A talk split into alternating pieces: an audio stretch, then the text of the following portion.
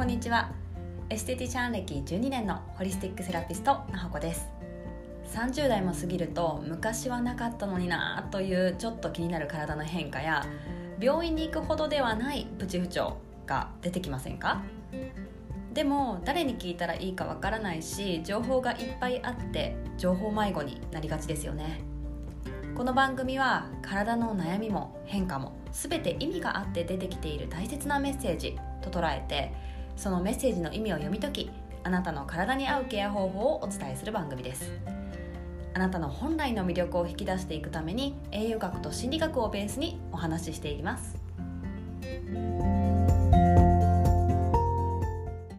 こんにちは。今日は前々回のエピソードからの続きの副腎疲労について話したいんですけれども生まれた時から副腎疲労かもしれない。ということについてお話ししたいと思います。その前にですねちょっと余談をさせてください。あのなんかこうやってラジオ配信始めてこうねたくさんの方が聞いてくださってるのがこうプレイナンバーっていうんですか？こう何人が聞いてくれましたよとか言って表示されるんですけどめっちゃ嬉しいんですよね。私そのこの前とか完全な余談のコーヒーブレイクを話したのに今それもね結構聞いてくださっててあ何？もしかしてこれ需要あるんじゃない？とか勝手に 変な自信を持ちまして。自信ってだって根拠なくていいですからね。いいですよね。自分が根拠なく信じてるんですから。そう。だからちょっとねこの話したいなと思ったんですけど私あの脱毛を脇だけあの学生時代に大学生の時にやったんですね。でも他の脱毛っていうのはやったことなくてでお客さんとかあとはあのまあその脱毛系のプロフェッショナルっていうんですかねとかにお話聞いてていややっぱ VIO の脱毛したいわって思い始めたんですよ。やっぱ生理の時にすごい楽になるっていうしあのやっぱよく言うこう年配の方で脱毛始める方がいるんでえなんでって聞くとやっぱり就活終わりの活動ですよね。の時にいつか介護になるからその時に毛があったら申し訳ないとか言って言うんですよ。うん、でそっかと思って。で白髪になっちゃったら脱毛ってできなくなっちゃうんでその黒い部分に反応して光がね脱毛の機械がバチンっていくわけですから。えじゃあやろうかなと思って。で自分は実はあの脱毛器を持ってるんですね私。だからお店に行かなくても自分でできるわけですよ。そういう脱毛専門店にね。もちろんこう医療のね医療レベルの脱毛の機械ってやっぱもう威力が違うから絶対そっちの方が早いし楽だしいいとは言われてるんですけど、まあ、私はね行くよりは自分でやっちゃいたい人なんでこの前ね VIO デビューしました一人で。もうねその構図っつったらもう恥ずかしいったらなまりゃしない人には見せれないですよ複雑「いて!」とか言いながらやるわけですよ,、でもこれがツルツルになってね誰に見せるとかじゃないけれども生理の時に楽になったらいいですよねって思ってね。でこういう見えない美美意識今は私はこれも美意識の一つだと感じてるんですけどで本当に自分の気持ち上げますよね。この前も下着の話しましたけどやっぱその見える部分のだけを固めるんじゃなくて見えない部分にこそこうこだわりを持つ。美意識を持つっていうのは本当にマインドがめちゃめちゃ変わるんですよね、うん、誰かに見せるためにやるのも大事なんだけれどね。そう。だから私やっぱりその VIO を始めてで下着を入れ替えてなんか自分の女子力めっちゃ上がってる感覚になってるんですよ。おそらく他人から見ると別に私はいつものメイクをしているし変えてないしメイクもね服も別に新しく買ってないし何も変わらないんだけれども自分の気持ちが上がる。で女性としての意識が上がってくるので楽しいんですよね。そう。だからやっぱ綺麗になるっていうのは日常をね楽しくしていくための一つのツールであのよく自信を持つっ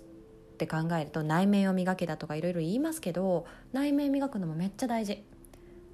だけどそれと同時にもうそれでね右往左往してるんだったら外から磨いちゃえばいいと思うんですよ私は。それで自分の自信に変えちゃえばもうなんか早い話じゃないですかそっちの方が。まあでもね内面もめっちゃ大事。結局両方大事じゃんって話なんですけど。どっちから入るかっていうのは人それぞれってところですかね。ということで私の VIO の話は終わりにしてあの私も VIO してるとかなんか VIO する時こうやるといいよとか自分でやってる人いないと思うんですけど、まあ、受けててねこういう風にお店の人がしてるよとかね詳しく教えていただけたらめっちゃ嬉しいです。DM いつでも待ってます。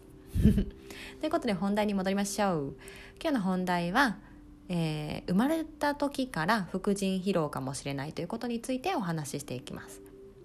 で、まあ、もしねまずその自分が生まれた時から副腎疲労なのかどうなのかっていうのを判断するのにまあここをね該当してないかちょっと聞いてって自分でうんうんって思ってほしいんですけどもしあなたが夜泣きがひどかったとかあの赤ちゃん特有の床に置くとすぐ泣いちゃうっていうあの背中のスイッチがあったとか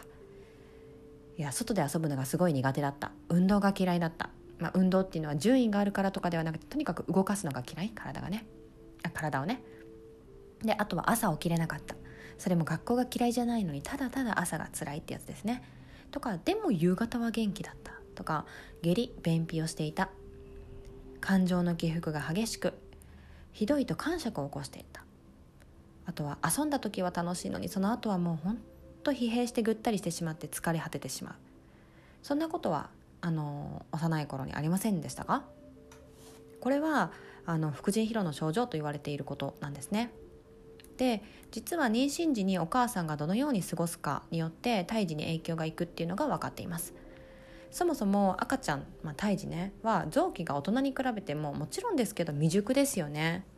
でお腹の中にいる時っていうのはお母さんが出したホルモンの影響を受けるしお母さんがあの血糖値のバランスが悪いと子供も血糖値のバランスがこう引っ張られちゃうんですねお母さんの状態と一緒に。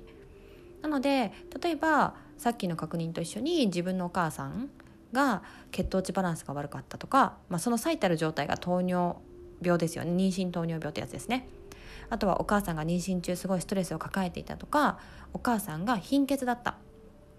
とかがあったとすれば、まあ、胎児もね同じ状態になりやすいので生まれた時から副腎疲労になっていることがあると言われているんですね。まあ、その状態で生まれた場合すごい疲れやすいしただでさえ未熟な臓器ですよね赤ちゃん。なのにそれに輪をかけてその状態を引き起こしていく状態になるんで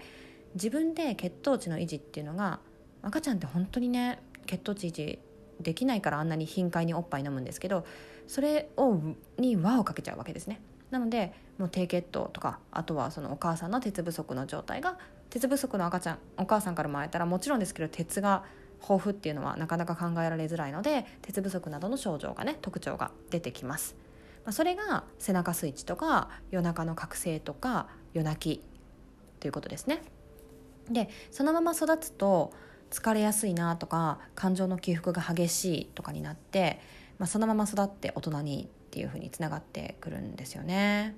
だからもうずっとだからつながってるって考えると自分のおばあちゃんとか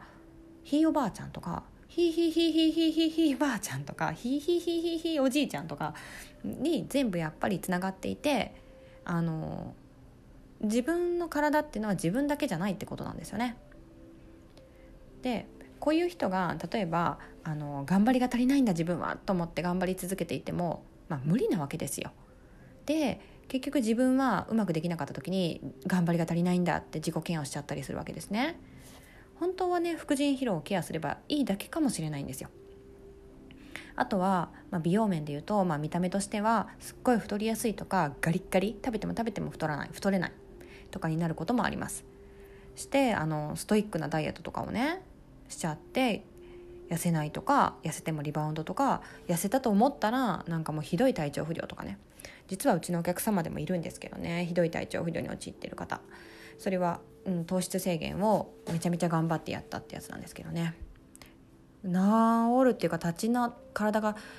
ある程度動かせるようになるのにやっぱ3年かかりましたよね彼女の場合ね。本当にやっぱ健康の上に美は成り立つんですよ。なので、まあ、カウンセリングでは幼い頃のことからお話ししてくださる方も多いです、まあ、それはねさっき言った通りつながっているからですね。なのでやっぱり年齢だからとか子供なんてそんなもんよとかあの気休めの言葉じゃなくてやっぱりあなたに必要なことを知るって本当に本当に大事です。うん、と熱くなりましたが今日はここまでです。なんか VIO の話から始まってえらい真面目なところで着地しましたがあの参考になっていたら嬉しいです。とにかくあのすごい私自身はですけど、まあ、35年頑張りたい頑張りたいと思ったけど全然頑張れない自分がいてあのなんだろうがむしゃらにやってたんですよねいろんなことをね。でその時にうん他のお母さんはこれぐらいやってるんだから当たり前だしとかこれぐらい普通だからと思ってもうしきりに自分に鞭を打てたんですよ。でもそれ当たり前だと思ってるんでおかしいとも思わないしそれなんだそれが常識ですからね私にとっての過去のね。でもどんどんどんどん自己肯定感下がっていくわけですよ。なんで私こんなこともできないのとかこんぐらいでななんか泣き言言う私ってどうなのとかなんか辛いなと思って多分思ってるから涙がクーピューってこう夜とかに流れてくるんだけれどもそれですらこんなことで泣いてるなんてみたいな。うん、で結局自分が疲弊していってしまって私の場合は副腎疲労が進み進み脳疲労につながり全体の代謝が落ちてしまい本当に痩せない体になったっていう経験が産後2人目産後にねありましただからもしこうそういう状態になると、まあ、見た目だけのこと考えてなんで痩せないのとか綺麗になりたいのにだけをね思いがちなんですけども掘っていくともっともっと大事なことがあるんですよね。うん、だって仮にその時痩せないからって言って痩せたと思ってハッピーってなるかっていうと意外とならないんですよ。それが美容の沼にはまる人たちの特徴ですね。なんかここのが気になる。うん、二重じゃないから私ダメなんだみたいな感じで二重を直したら今度はえほくろが気になる。あシミが気になるって言ってもう次々次々終わりのない美容を求め始めるんですよね。だからダイエットっていうのも同じであの拒食症とかそうじゃないですか。まあいろいろね深い理由とか深い絡みがあるのでこれだけではないですけれども一つとしては痩せるって決めて痩せたら可愛くなれるとか褒められると思ってやり始めたのに気づいたら痩せることを止められなくなって生命の危機を脅かすほど痩せていくわけですよね。それでもまだ自分に丸がつけられない。もうこれってやっぱり原因そこじゃないってことですよ。あなたが幸せになるための一つのツールは美容とかダイエットかもしれないけれども本当に本当にあなたが求めてる人生のクオリティっていうのはどこにあるのか？それをちゃんと理解して体と心を整えながら綺麗になっていくっていうのを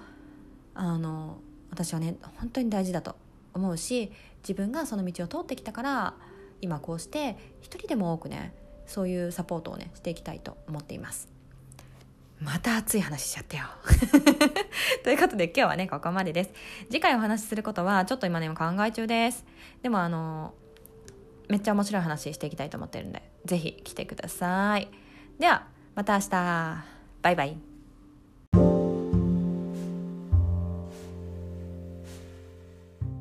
今回の番組いかがでしたか？この配信がお役に立ったという方がいらっしゃったら配信登録お友達とシェアレビューをしていただけるとモチベーションになります。またもっと個別に相談したいもっと詳しく知りたいという方はエピソードメモのリンクから体験セッションにお申し込みいただけます。ではまたお話ししましょう。バイバーイ。